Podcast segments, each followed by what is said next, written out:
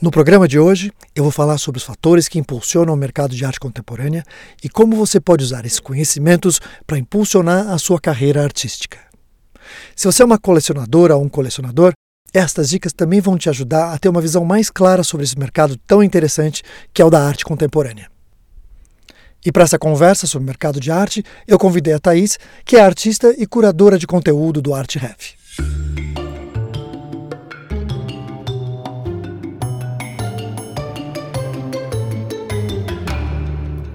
Tudo bem, Thaís? Olá, tudo bem, Paulo?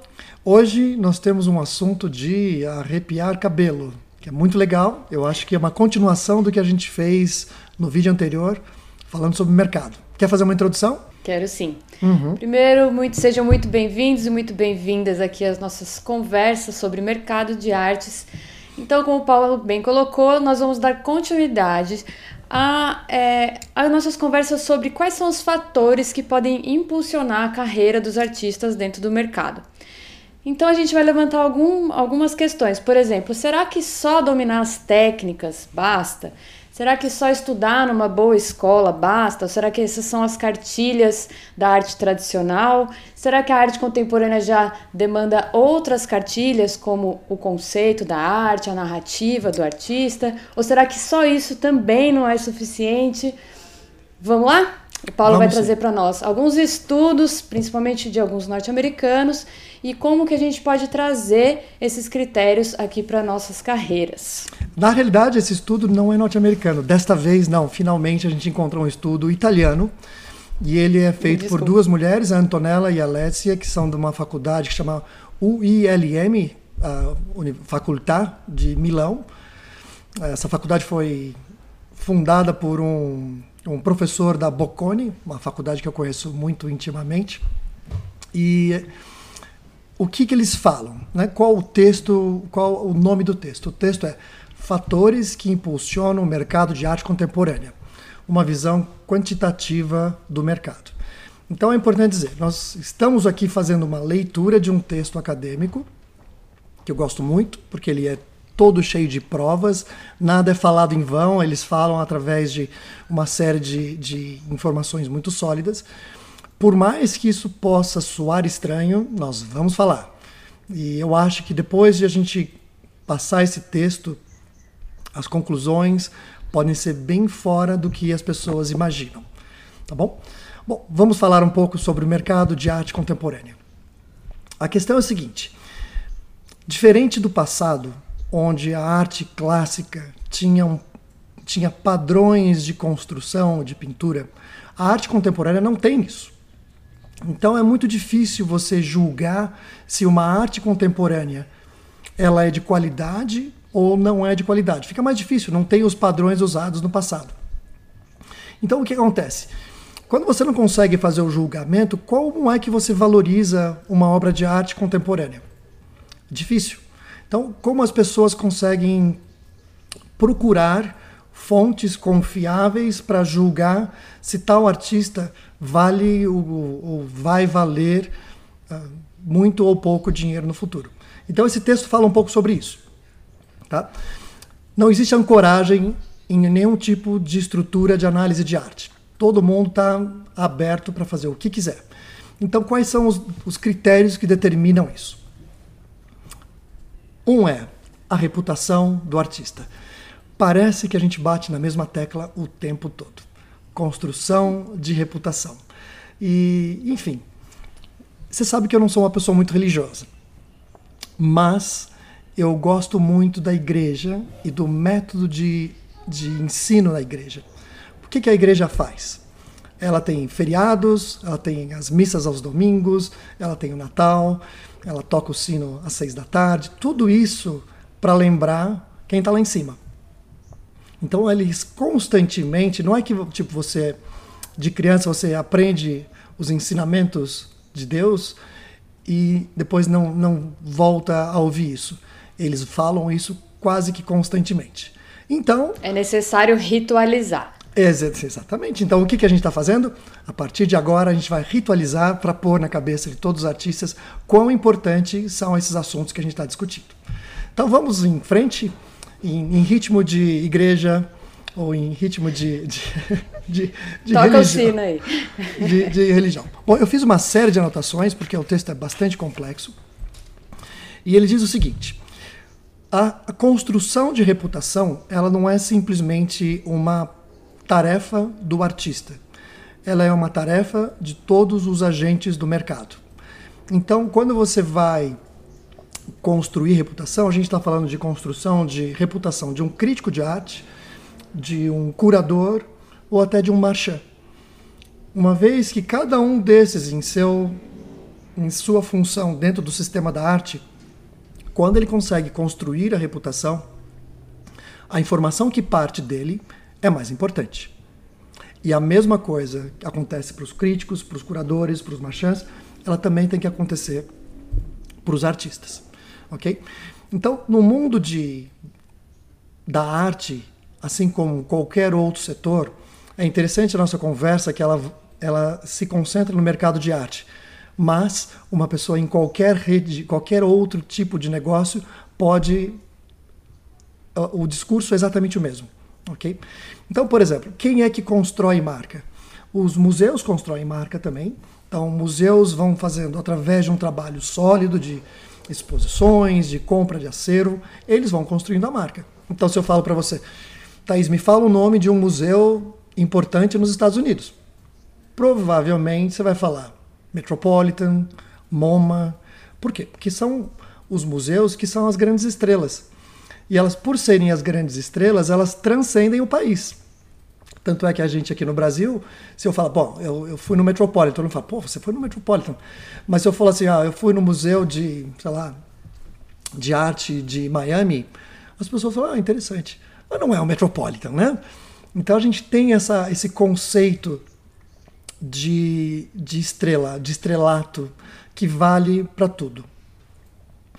Ou seja, a, a reputação parte, obviamente, do artista, mas é preciso de outros, outros elementos do mercado de artes que componham essa reputa reputação para ela se tornar mais sólida. Sim, exatamente. Então, você ser advogado de si mesma não é suficiente. Você precisa de outras pessoas que, fa pra, que falem de você também.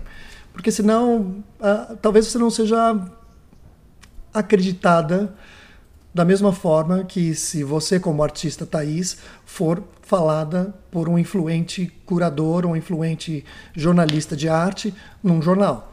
As pessoas já respeitam estas, essas autoridades.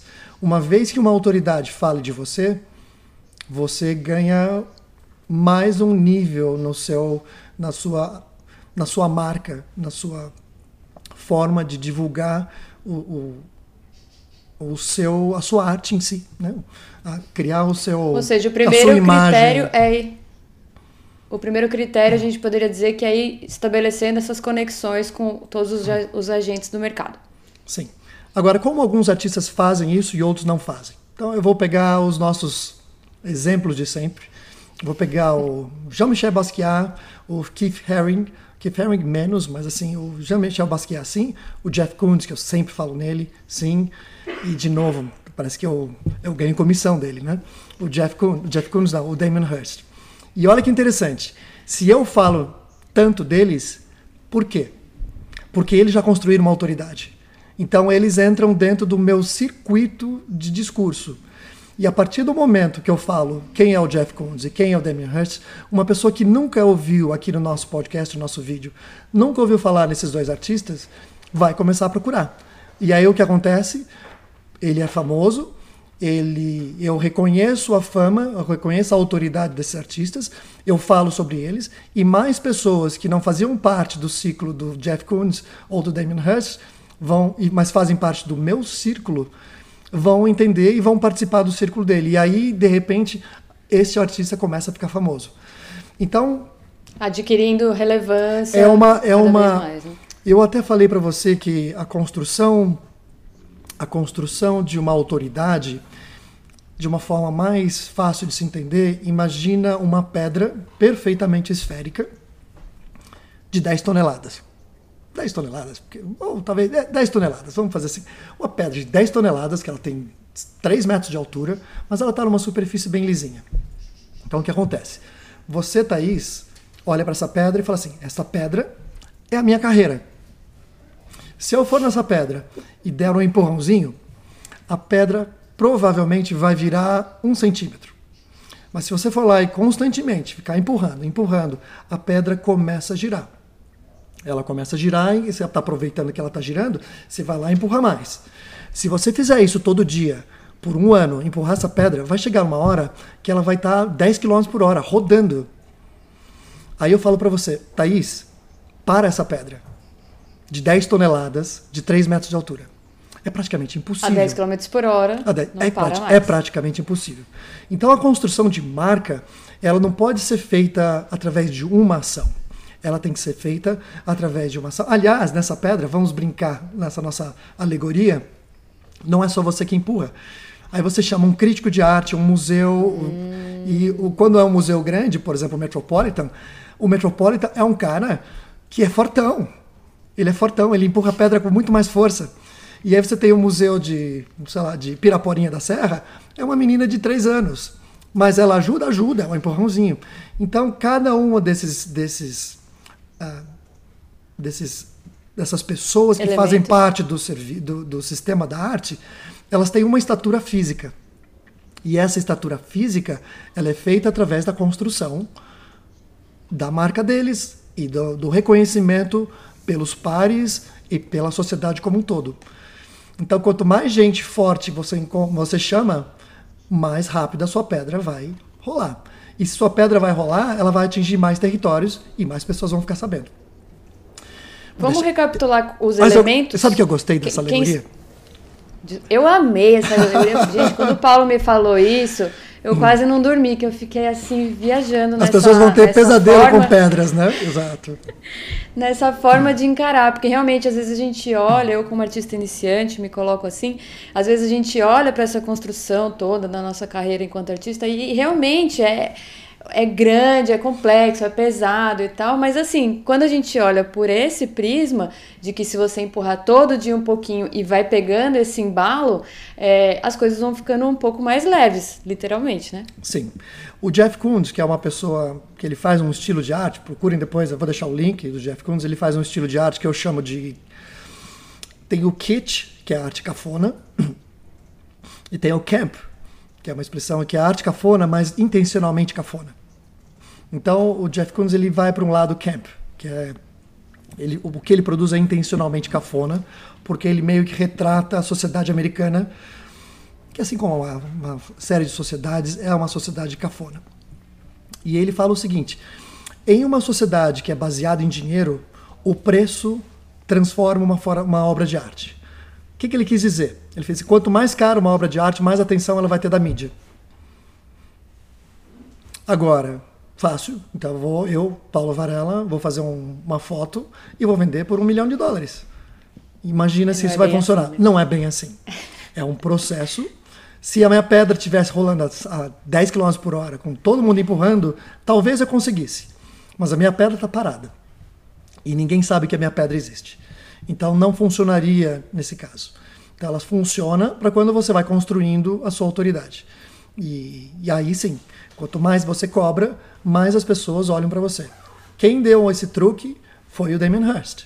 O Damien Hirst fez uma caveira cravejada de diamantes. A caveira custou, se eu não me engano, 70 a 80 milhões de dólares. E aí ele pôs na mídia dizendo assim: esta caveira custou 70 e ela vai ser vendida por 100 milhões de dólares. O que aconteceu? Toda a mídia falou da caveira que ia ser vendida por 100 milhões de dólares ele foi, ela foi vendida por menos de 100 milhões de dólares, mas foi vendida. Quem comprou? Quem comprou essa caveira? Foi um consórcio de colecionadores que incluía o Damien Hirst. Agora. Ou seja, o objetivo não era lucrar, né? O objetivo, ele, ele, lucrou. Ele lucrou uns míseros. Ele lucrou, mas não era essa a intenção, Isso. né? Ele lucrou uns míseros milhões de dólares. Vamos chorar na pia por ele, coitado. E, tadinho. Tadinho. Tá, só foram alguns milhões. Mas se ele fosse comprar essa mídia, quanto custaria? Dez vezes isso. Então, o que aconteceu? Nesse processo de vender uma obra de arte, ele fez o quê? Ele usou a mídia a favor dele e ele sempre fez isso com uma maestria enorme. Todo artista precisa saber como a mídia funciona, o que a mídia precisa e precisa alimentar essa mídia para que se possa crescer. Então, eu, a gente está fazendo um resumo desse texto dessas duas doutoras e que é muito interessante, né? Porque no fundo a gente vive numa sociedade de símbolos. A gente procura símbolos, a gente procura formas de alimentar os símbolos que a sociedade e eu até falei anteriormente para você que é quase que uma psicologia evolucionista. A gente quer fazer parte da manada, a gente quer fazer parte do grupo, porque dentro do grupo nós estamos seguros. Então, as pessoas que foram muito fora do grupo, provavelmente no passado foram comidas por um, um tigre, dente de sabre. E aí a genética deles não passou. A genética que passou são das pessoas, é da, das pessoas que gostam do coletivo. De, do coletivo. Então, as pessoas alimentam o que outras pessoas gostam. Como isso começa? Às vezes por um, por um acaso, por uma coisa muito simples que é difícil julgar. Então, às vezes é um, uma coincidência que não dá para saber. Não dá para saber. Como você pode fazer isso? Como as galerias fazem isso? Através de muito investimento, através de, de contatos em museus, através de contatos de estar tá ali empurrando a bola, né? Que, que, então ela fala assim, escuta, esse, essa artista Thaís, que faz parte da minha galeria, ela promete muito. Eu, como um crítico de arte, vou ouvir a pessoa da, do museu, desculpa, da galeria, e falar assim, bom, se essa pessoa tá falando que a Thaís vai bombar, eu, no mínimo, vou dar atenção para ela. Anotem essas palavras, viu, Brasil? Ah, desculpa. Yes. Exato. A Thaís vai bombar. E aí o que acontece? A primeira coisa que eu vou fazer, eu vou fazer um stalking na Thaís. E como é que é esse stalking que eu vou fazer na Thaís? O stalking é, primeiro eu vou procurar o site dela. Primeiro eu vou, agora, me matem, mas isso é o que a gente descobriu nos estudos. Eu vou saber, eu quero saber onde ela se formou, onde ela estudou, quais residências ela fez, quais coleções ela tem, obras de arte. Olha só quais, quais são esses marcadores: faculdade, quais colecionadores, quais museus. Então, se ela fez uma faculdade importante, se ela tem colecionadores importantes que compraram a obra de arte dela, se ela tem obras em museus significativos, são marcadores muito importantes para eu ter certeza de que o meu investimento vai ser bom. Então, como... Acima de tudo, é aquela, fazer aquela lição de casa também que a gente fala aqui todos os vídeos, né? De ter tudo isso organizado, bonitinho, ter seu site, ter a sua série de obras todas bonitinhas com o nome, ter o seu texto bem escrito, revisado, né? É assim, tem uma, uma cartilha assim que a gente precisa seguir que ajuda muito, né? Nessa, nessas primeiras pesquisas que um, um possível interessado no seu trabalho vá fazer, certo? Sim, mas isso, todo esse assunto ficou no curso Introdução para artistas amadores.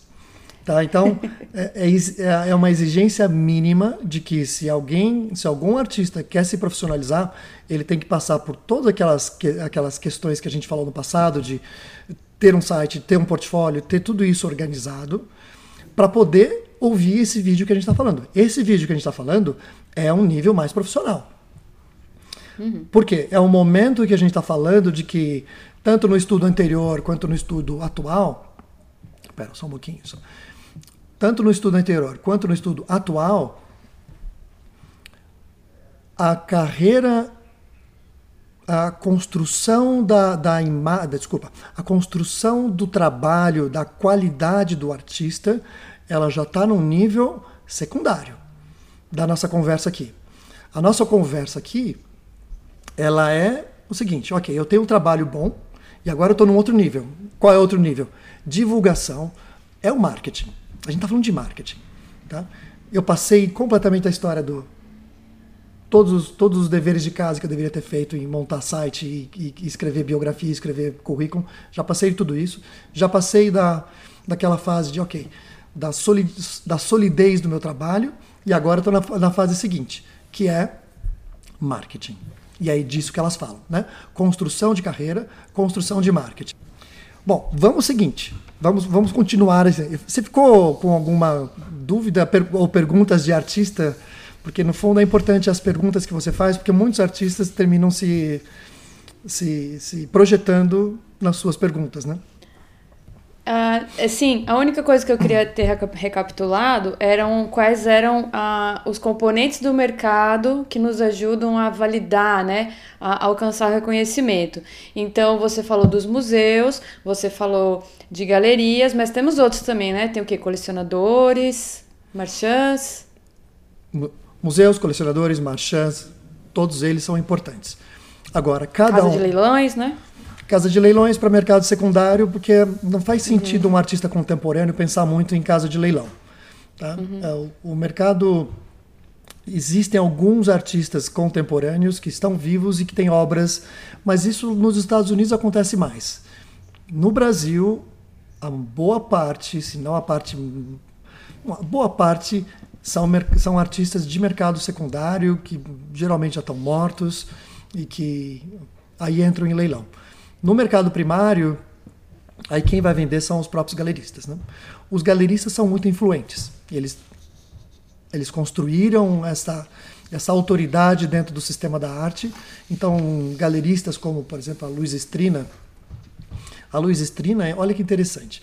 A Luiz Estrina é a única galerista na América do Sul que pode vender o Rauschenberg. Tá? Então, ela representa o, o Rauschenberg, que é um artista do, americano dos anos 50. Então ela construiu, inclusive a Luiz Estrina, quando você vai fazer, tem o, acho que é o ArtNet, eles fazem a lista dos 100 mais poderosos, ela fica sempre entre 40 ou 70 ou 40 lugar, que ela é uma pessoa muito importante no mercado mundial da arte. Então ela construiu essa carreira. Então quando uma Luísa Estrina pega uma artista para uh, ah, para vender, e ela liga para um crítico de arte, fala assim: venha conhecer, as pessoas dão ouvido. Então aí a importância de você ter pessoas como essa do seu lado. Então quanto mais pessoas você consegue no sistema da arte que tenham uh, informações, que possam dar informações positivas sobre o seu trabalho, melhor. Se alguém dá informação negativa, tudo bem, porque aí você já também entrou num parte de marketing, falem bem ou falem mal, mas falem de mim. Mas sempre que podem, podem falar melhor, isso vai ajudar bastante na carreira. Nesse modelo dessas duas doutoras, eles falaram o seguinte: tem dois modelos de construção de carreira. Tem o modelo do superstar, que é assim o crescimento de uma pessoa muito rápido. Então o que acontece? Poucas pessoas influentes pegam esse artista e impulsionam de uma forma tão grande, investem tanto dinheiro e tempo em marketing, que essa pessoa consegue uh, cair nos olhos de muitas pessoas. E quanto mais essa pessoa cai nos olhos de muitas pessoas, mais pessoas vão falar delas. E quanto mais pessoas falam delas, mais pessoas falam delas. E aí é uma aquela nossa bola de novo. Esse é um sistema que elas estudaram, e depois a gente vai falar sobre isso, elas fizeram um estudo de 150 dos artistas mais importantes do mundo, fizeram um estudo sobre como foi a carreira de cada um deles, e aí no final a gente vai falar como foi esse resultado. E o outro, outro sistema que elas analisaram era o seguinte: quando você tem dois artistas muito parecidos, eles têm a mesma qualidade técnica, só que um deles, por ter atingido a mídia de uma forma mais eficiente, consegue vender 10 vezes mais do que o outro. Então ele consegue, em função disso, se projetar mais rapidamente.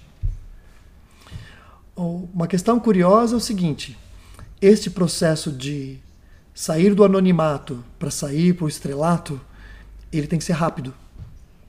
Porque nesse processo todo, as pessoas vão começar a perceber você como artista. Quanto mais rápido você consegue cair na mídia, mais rápido as pessoas vão falar de você. E como a gente tem esse comportamento de manada, como sempre, se uma pessoa que você gosta está falando bem de tal artista, você vai comprar dele. Você não vai comprar de outro.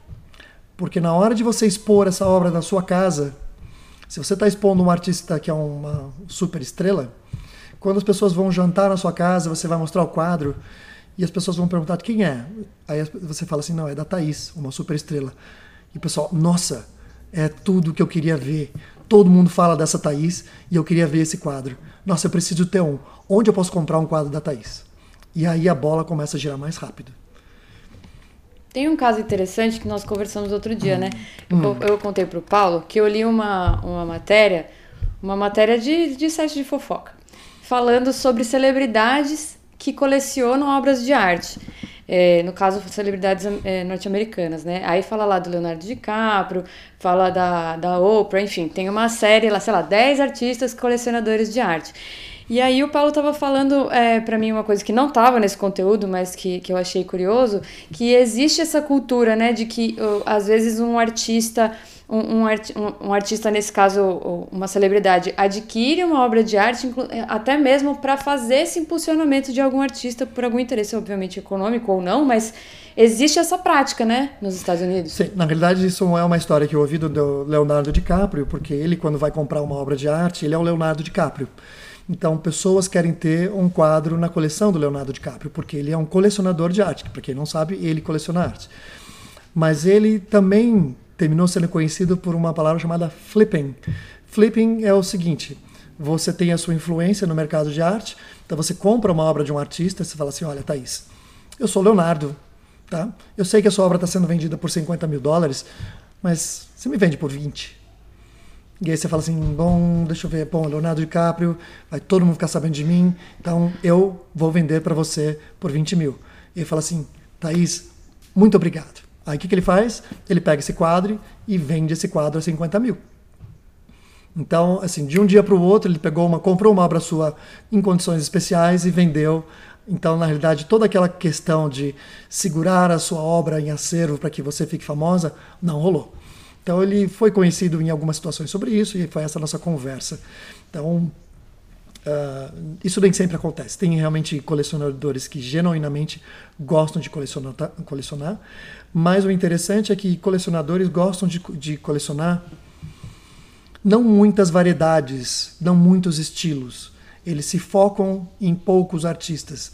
E aí é, aumentam a chance de eu, como grande colecionador da Thaís, artista, de comprar mais uma obra. E aí eu vou ter o quê? O histórico desde os trabalhos iniciais da Thaís até os trabalhos atuais. E eu vou conseguir contar a história da minha artista favorita, que é a Thaís. Então, colecionadores fazem isso. Agora, essa entrada no radar de um, um artista, ela, de, um, de um colecionador, colecionador, ela pode acontecer assim. Por quê? Porque, de repente, todo mundo está falando desse, colecionador, desse artista.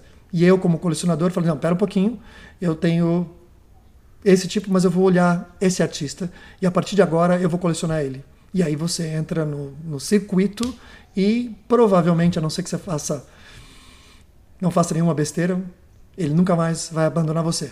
Que, aliás, brincando com isso, talvez se você fizer uma série de besteiras, ele vai colecionar mais ainda. Quanto mais Polêmicas você... também vão bem, às vezes. Exato, porque, por exemplo, eu gosto muito do Jeff Koons, porque o Jeff Koons, no começo de carreira, ele, ele, ele foi casado com a Titiolina. E eu falo isso constantemente nos vídeos, porque é uma parte interessante. Porque, olha só, o descolamento dele de se casar com uma artista pornô dos anos 90, que era assim, a pessoa mais famosa da época. E não só isso, ele fez autorretratos dele transando com a Titiolina, mas assim, absolutamente gráficos.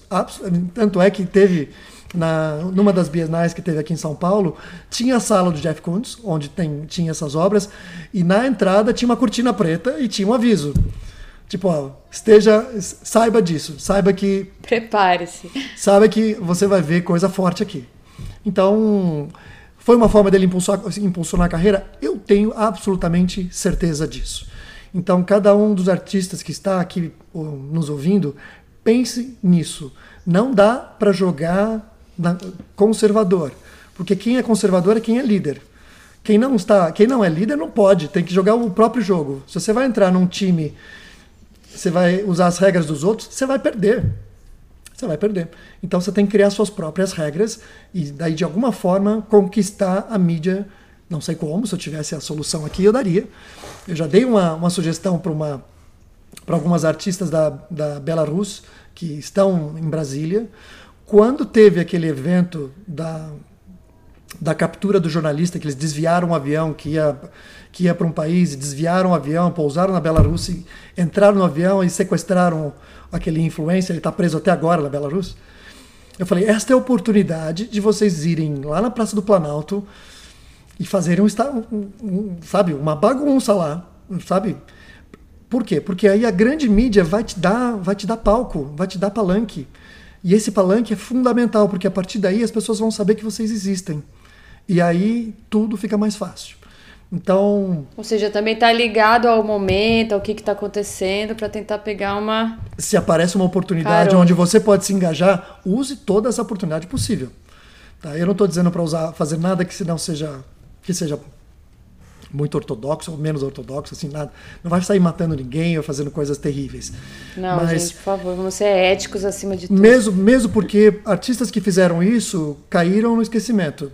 Teve uma exposição de um artista Uh, eu não sei qual o país da América Latina, mas era basicamente a história de um cachorro preso numa coleira e ele era magrinho e ficava ficou o tempo todo preso na coleira. Ele gerou uma mídia tão negativa que ele precisou tirar o cachorro. Ele se dizia que alimentava o cachorro no final da exposição, mas não dá para você é, fazer peraí, uma. Peraí, peraí, A obra de arte dele. Na exposição? De, na exposição ele estava preso numa coleira e a ideia ele falava assim, deixar o cachorro morrer de fome. E aí, então Imagina a mídia que isso gerou. Tá? Isso aconteceu também com os abutres na, numa das bienais. Ele teve que tirar os abutres que eles estavam eles estavam numa bela, numa jaula enorme, mas assim a mídia caiu matando nos abutres que estavam na Bienal. Então tem que tomar muito cuidado. Tanto é que o Picasso, por exemplo, um dos quadros mais famosos do Picasso é a Guernica. A Guernica fala sobre um bombardeio que aconteceu na cidade de Guernica.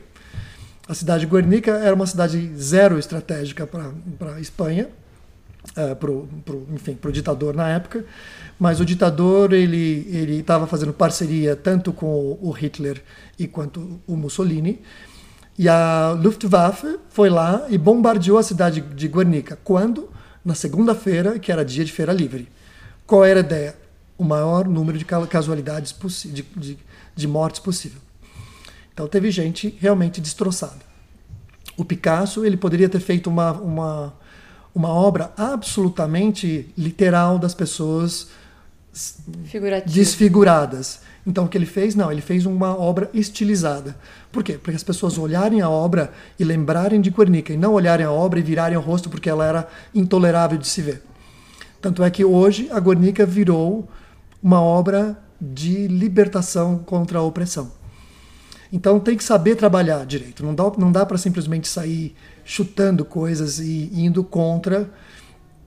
Uh, a sociedade tem que entrar, estar ao seu lado e não contra você, como artista. Algumas então, peculiaridades do senso comum tem que estar tá alinhado ali, né? Não dá para viajar também demais. Se quiser ideias, a gente pode conversar sobre ideias de como fazer para agitar, mas tome cuidado na hora de fazer isso.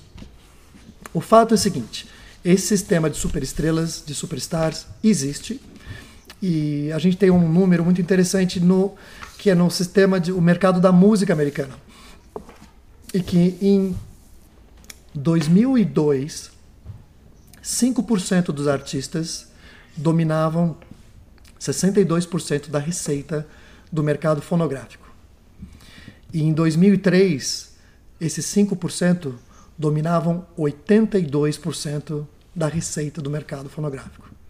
Então, nesse, nesse texto, elas falam que isso também se repete para o mercado de arte contemporânea. Poucos artistas ganham absurdos de dinheiro e muitos artistas não conseguem pagar a conta de luz. Tá? Então, no fundo é a gente tem que fazer uma economia de escala e tem que ser rápido nesse processo. Então a gente já passou pelo, pelo 1.0, que é construção da construção do, de toda a estrutura por, por trás da sua imagem. E agora a parte número 2 é ações de marketing para que você fique conhecido o mais rápido possível. De novo, eu vou falar do artista britânico Damien Hirst. Ele se formou na Royal Academy of Arts e ele foi organizador de feiras de arte dos alunos. Ele mesmo que pegou, não, vamos amigos, vamos montar feiras de arte. E ele começou a fazer feiras de arte, ele era o organizador, ele, ele organizou tudo, e ele organizou a Freeze. A Freeze, para quem não conhece, é uma das, hoje uma das maiores feiras de arte que existem. E foi começou com ele. Ele começou como um estudante. Então ele sempre foi um agitador. Se eu gosto da obra de arte dele, particularmente, eu não gosto. Mas a gente não está nem questionando isso.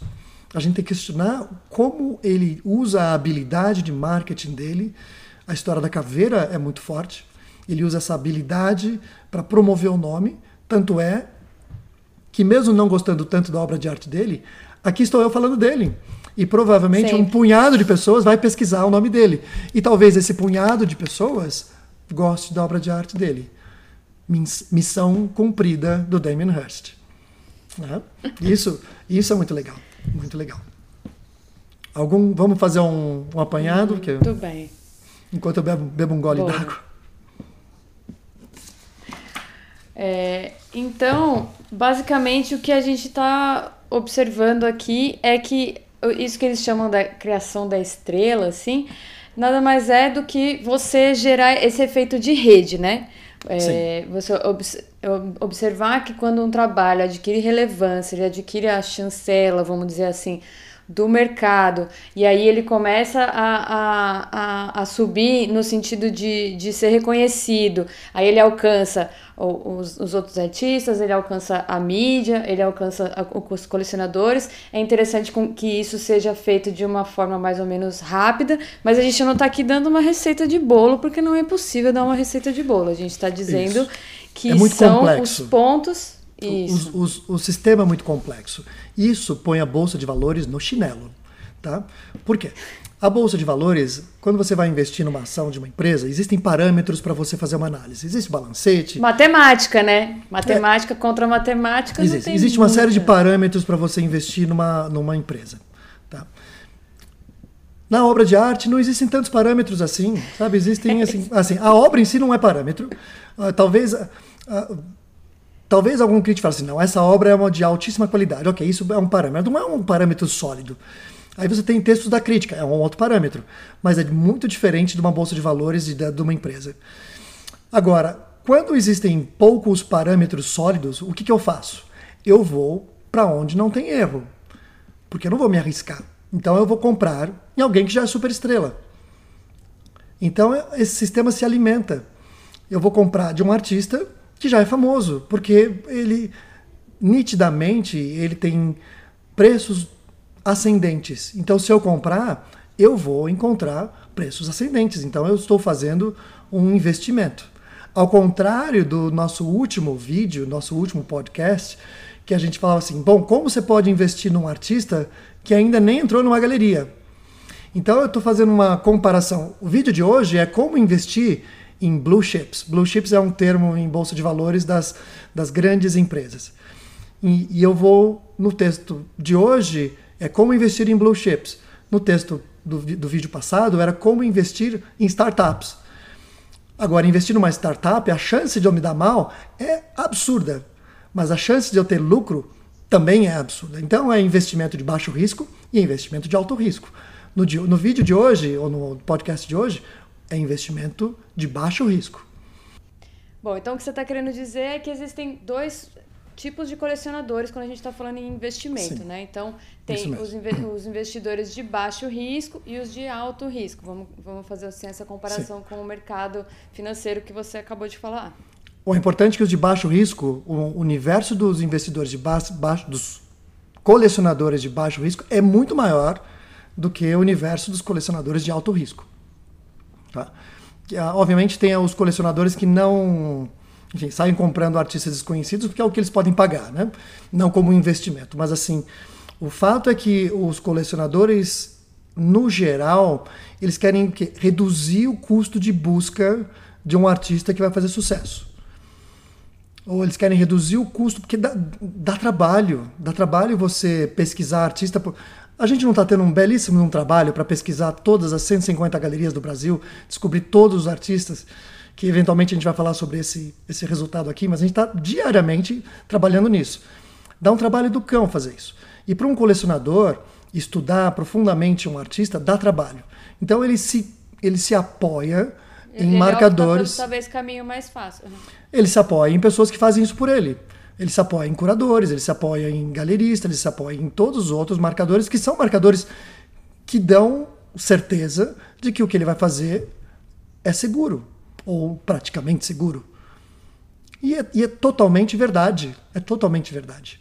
É diferente. Hoje o que a gente está falando é de investimento seguro em arte. O que a gente falou no último era de investimento de alto risco. Arriscado. É, exatamente. São dois tipos de mercado. Agora, se eu vou falar assim, ah, qual que eu vou fazer? Quando você vai fazer. O perfil do. Não, quando você, quando você vai fazer investimento em, em banco, você, por exemplo, você tem o seu um milhão na conta do banco, né? Quando você vai ligar para o seu gerente, fala assim, olha, meu gerente, eu queria investir um milhão. O que, que ele vai falar? Ah, vamos diversificar. Ele vai falar assim, vamos diversificar em, com, ah. em, em, em, investimentos de alto um risco. Um pouquinho de alto risco e um pouquinho de baixo risco. E é um pouquinho de baixo risco. Então, a gente já falou do alto risco, que pode dar altos investimentos, altos retornos e altos fracassos. E a gente tem um investimento de baixo risco, que pode dar acima ou abaixo da inflação, basicamente. Então, se você olhar hoje esses investimentos de baixo risco, eles estão no limite da inflação. Então, termina sendo zero a zero. Talvez no futuro melhore. Então, eu estou fazendo sempre analogias. Pode não ser verdade, mas é só para as pessoas entenderem do que, que a gente está falando aqui. Então, as pessoas, quando, quando nesse efeito de coletividade, elas procuram o lado onde tem que pensar menos então elas procuram os pensadores que façam esse trabalho para elas. É simples assim. É simples assim.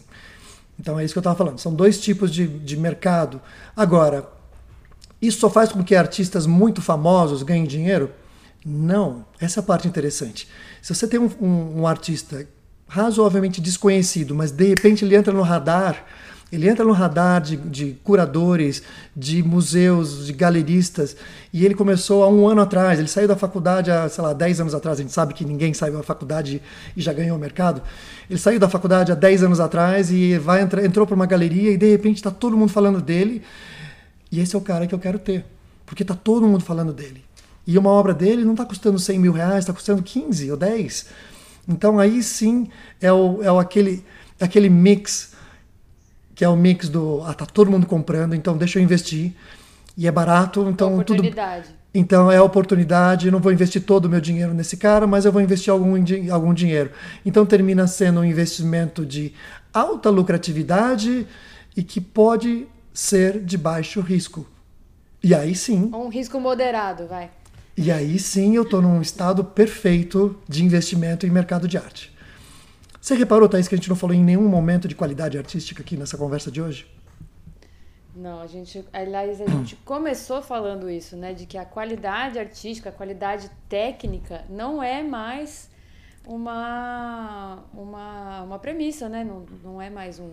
Ele não é, é são muitos números, são muitos fatores um fator. que envolvem a, são muitos fatores que envolvem a carreira de um artista e todos esses fatores devem levar, ser levados em conta e a capacidade desse artista, seja através de, de pessoas à volta dele, ou seja através dele mesmo. Aliás, escuta, todo artista tem que ser o seu próprio vendedor. Ninguém melhor do que ele para se vender, porque ele sabe todo o processo produtivo. Então, quanto mais rápido a carreira desse artista decolar, mais chances ele vai fazer com que a carreira dele chegue ao estrelato. E aí mais pessoas Gente, vão falar. O Paulo tá falando, o Paulo tá falando isso também porque ele tá me dando uma indireta. Eu sei que você tá me dando uma indireta e puxando a minha orelha. Por quê? Porque ele fica falando para mim que não adianta eu ficar estudando só. estuda essa técnica, estuda essa técnica, estuda, porque eu, eu sou essa pessoa, né? Eu fico Na realidade, nessa... a gente a gente a gente até conversou aqui, né, Thaís? A gente o próximo vídeo que a gente vai fazer vai ser uma mentoria. Então, no fundo, a gente não vai falar sobre nenhum tipo de, de estudo, a gente vai falar sobre a carreira da Thaís. Tá? Então, a gente vai abrir para todo mundo a carreira da Thaís, o que ela faz, o que ela tem feito para vender a obra dela, o que ela tem feito para produzir. E aí, em cima disso, a gente vai ver quais são os caminhos que ela pode seguir para crescer mais rapidamente. Isso vai ser legal, porque Pessoal, acho que muita gente vai, vai, vai entrar nessa, né? Vai entrar nessa e falar assim, nossa, eu me identifico. Seja...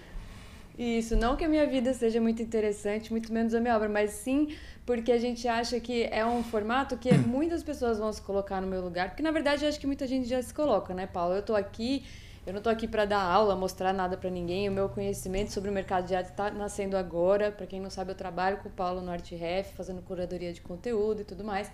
E aí a gente se coloca nessa situação porque eu, eu, é, é interessante a gente colocar o ponto de vista do artista, que nesse caso representado por mim, diante de uma pessoa experiente como o Paulo em mercado, para que a gente para que eu consiga colocar aqui as minhas dúvidas e, e as pessoas se, se identificam com as dúvidas que eu tenho, então não percam, em breve teremos um episódio sobre a minha confusa, complexa eu acho que o mais divertido de artista.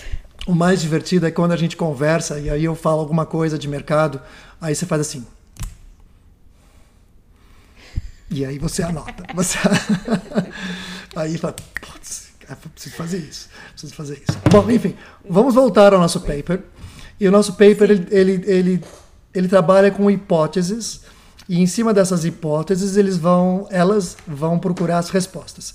Então, as respostas são feitas através de uma amostragem de 150 dos artistas mais famosos do mundo, então elas não conseguem fazer de todos, mas enfim, 150 já é uma belíssima de uma amostragem que deve ter custado um, um bom tempo para as duas doutoras aqui. Então a hipótese inicial é a seguinte: o mercado de arte é um mercado onde o vencedor leva tudo e, e é sujeita aos efeitos de rede. Os fortes se tornam mais fortes e os fracos se tornam mais fracos. Essa é uma das premissas. Dura a realidade. A dura realidade. A segunda premissa, ou a segunda hipótese, é o prestígio internacional de um artista aumenta com o número de coleções em que ele entrou na sua carreira. Tá? A terceira hipótese é o mercado de arte contemporânea é impulsionado pela economia da atenção. E essa terceira hipótese se divide em três. A quantidade vendida não depende da notoriedade do artista, mas do investimento do curador ou investidor nesse artista. Por isso que eu falei que hoje a gente ia ficar com cabelo arrepiado. Você, porque eu não tenho muito cabelo para arrepiar, mas aqui arrepiou. Uh, a premissa número 3B é: o sucesso do mercado depende do sucesso cultural. O volume de negócios aumenta com a notoriedade e vice-versa. E a 3C é: os criadores de tendência fomentam os, esse star system, o sistema de estrelas. As exposições dependem da quantidade vendida e das coleções. Quem quiser olhar esse texto, ele está super bem elaborado dentro do site do Artindex. Eu vou deixar o link. E elas fazem o quê? Uma equação onde elas, soma todo, elas somam todos esses índices separados. E eu não vou falar aqui no vídeo porque não faz sentido. Mas o fato é que todas essas hipóteses se comprovam. Elas se comprovam. Então, como artistas, nós temos que ser grandes agitadores. Mas para sermos grandes agitadores, a gente tem que ser grandes agitadores com conteúdo. Por quê? Porque o sistema de arte ele é composto por gente muito inteligente e muito culta. Então, se você não se educa, não constrói a sua narrativa, quem se educou e trabalha no sistema da arte vai perceber assim. E como fazer isso? Estudar. Estudar. Por onde estudar? Tem faculdades. Obviamente as faculdades não são os lugares únicos. Eu falo que tem tudo hoje você pode ler. A diferença entre uma faculdade e você ler isso, de você ser um autodidata, é que na faculdade as pessoas estão no mesmo nível. Estão todos lendo o mesmo livro, estão todos lendo sobre o mesmo assunto, e aí você pode discutir, ouvir dos outros, e aí eu sempre falo que numa, num diálogo existe três partes. Existe. Você lembra que eu falava isso com, com frequência? Quais existe a, existe, diálogo? existe a tese, que é a minha tese. A hipótese. Ok. Né? Existe a tese. E a outra pessoa que talvez tenha uma tese diferente da sua, ela tem a antitese, ou vamos chamar de antítese. E numa bela de uma discussão acadêmica, quando você tem a tese e a antítese, o resultado dos dois é a síntese.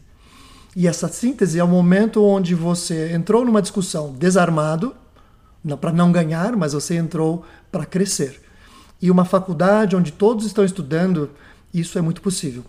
Onde isso é possível além de uma faculdade? Em grupos de artistas. Então, se você, artista, não quer se voltar, você tem, lá, não está afim de fazer faculdade, se junte a outros artistas competentes como você. Eu gosto de uma frase estoica que é a seguinte: se você é a pessoa mais evoluída no seu grupo, você está no grupo errado. Então sempre procure se unir a pessoas que são boas ou melhores que você, para você poder crescer. E esse é um processo de evolução. Talvez esse grupo agora não te sirva. A gente está construindo uma carreira. Tá? A gente não está sendo político, a gente está sendo construindo uma carreira. Não tem nada de errado de você pular de um grupo para o outro. A questão é você estar tá sempre procurando o melhor para você e para o seu trabalho. E isso é fundamental. Eu falei a última vez na nossa melhor... conversa. Pode falar. Desculpa. Esse melhor pode ser hum. tanto em termos também técnicos, porque não, né? Mas também pode ser melhor em reflexões, debate, ou então de tentar hum. resolver alguma alguma reflexão acerca da arte ou do processo criativo ou de si mesmo, porque tudo isso compõe, né, a sua formação da narrativa. Então, o que você está dizendo é que é importante a gente se reunir com outros artistas que estejam tendo é, dúvidas ou debates mais ou menos na linha que você tem, mas sempre nessa expectativa de, de crescer, é isso? Sim. E eu queria falar uma coisa que é mais forte, para encerrar a nossa conversa, que já está se prolongando, é o seguinte. O artista, ele é o grande olheiro do que está acontecendo no mundo. Ele olha as coisas à volta dele ele mastiga, ele interpreta, ele pega informações de outros artistas, do que está sendo produzido, e ele constrói isso dentro da arte dele. O artista ele tem uma função histórica extremamente importante. Nós vamos morrer um dia, e isso é fato. Tá? Por mais que as pessoas possam dizer, ah, a arte não é importante para mim, a arte é a única das coisas que se prevalece, que se mantém ao longo do tempo. Tá? Você é um diretor de uma multinacional, você é uma diretora, deixou de ser artista, vai ser diretora de uma multinacional, você fabrica parafusos. Tá? Quando você morre, que vai acontecer daqui 115 anos, a fábrica de parafusos vai colocar um outro diretor. Ou a, a fábrica de parafusos vai fechar. Qual é o contexto histórico dessa fábrica de parafusos? Muito pequeno. Muito pequeno. Você, como um artista, se você produz um trabalho sólido e esse trabalho é reconhecido por uma instituição e esse trabalho seu vai parar numa pinacoteca, ou no MASP, no MAN, você vai morrer como pessoa, mas a sua arte nunca vai morrer. A importância do artista ela é muito maior do que a maioria das pessoas no mundo. E eu posso falar assim, mesmo os milionários, tá? os que a gente conhece, são as pessoas que foram filantropos que sabe, ajudaram em faculdades, construíram prédios em faculdade, construíram museus, construíram instituições que mantiveram o nome delas. Aí você fala assim, puxa, quem é esse tal de Guggenheim? Aí você vai ter que procurar quem é o Guggenheim. O cara era um cara muito rico, que era um colecionador importante. E aí o nome dele ainda existe. Mas se eu falar para você quem era o Picasso, você fala assim, é um artista. E era um artista muito importante. Você não vai ter que pesquisar, porque a, a figura do Picasso era tão importante na formação do coletivo eh, mundial que a, o artista ele tem essa função. Então, o artista não pode levar a vida de uma forma barata. Ela tem, o artista tem que estudar porque ela, ele representa o coletivo social. Então, quando a gente fala sobre tudo isso, a gente fala assim: puxa, não dá para não levar a sério uma carreira de um artista. E não tá para um artista ter um plano B. O plano B é assim, ah, tudo bem, se a minha carreira de artista não der certo, eu vou montar uma franquia de uma loja de chinelo, para não falar nomes. Tá? Não, porque o que vai acontecer é exatamente isso. Você vai terminar a sua carreira tendo uma franquia de uma loja de chinelo. Infeliz da vida. Tem uma, uma outra alegoria, que eu sou fã das alegorias, que é a do queimar os barcos. Isso vem ao longo da história, várias, várias vezes aconteceu isso, mas a mais, mais comum falada em, em business, em, em negócios, é a história do Hernán Cortés, que veio para a América Latina lutar contra os astecas. E ele veio com uma, uma de navios com 600 soldados. Quando todos eles desembarcaram em terra, ele mandou queimar todos os barcos. Então os, os, os soldados tinham duas opções. Ou eles ganhavam dos astecas, ou eles morriam na praia.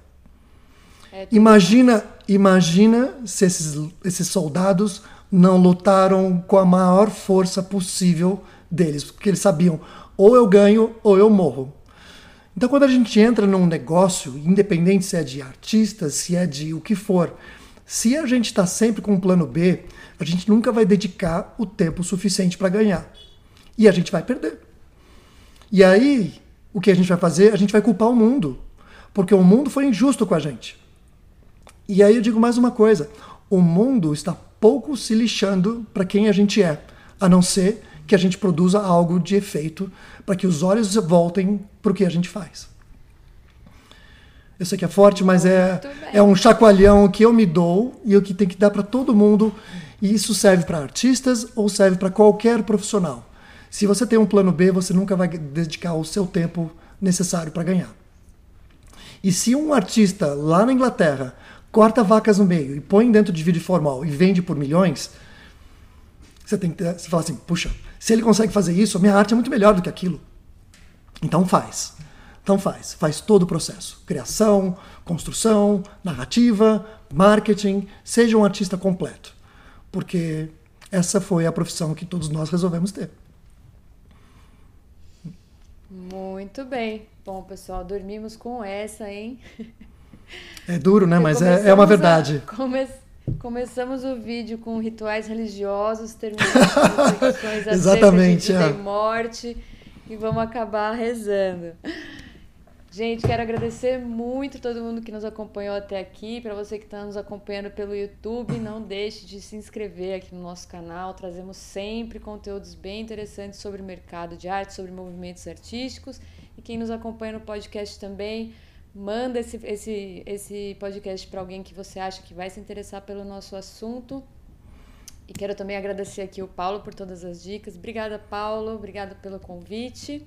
E da próxima vez, vamos falar sobre a Thaís, artista. Não percam! Não percam! Sim, na próxima vez vamos conversar um pouco sobre carreira, sobre as principais dúvidas dos artistas iniciantes. Vou me colocar aqui na Berlinda para todo mundo ver. Mas a vida é assim. Eu acho que as minhas dúvidas e as minhas dificuldades devem ser as dificuldades de muitos de vocês que estão nos acompanhando. Então, muito obrigada. Até o próximo vídeo. Um beijo grande, Paulo. Obrigado, um beijo, tchau, tchau.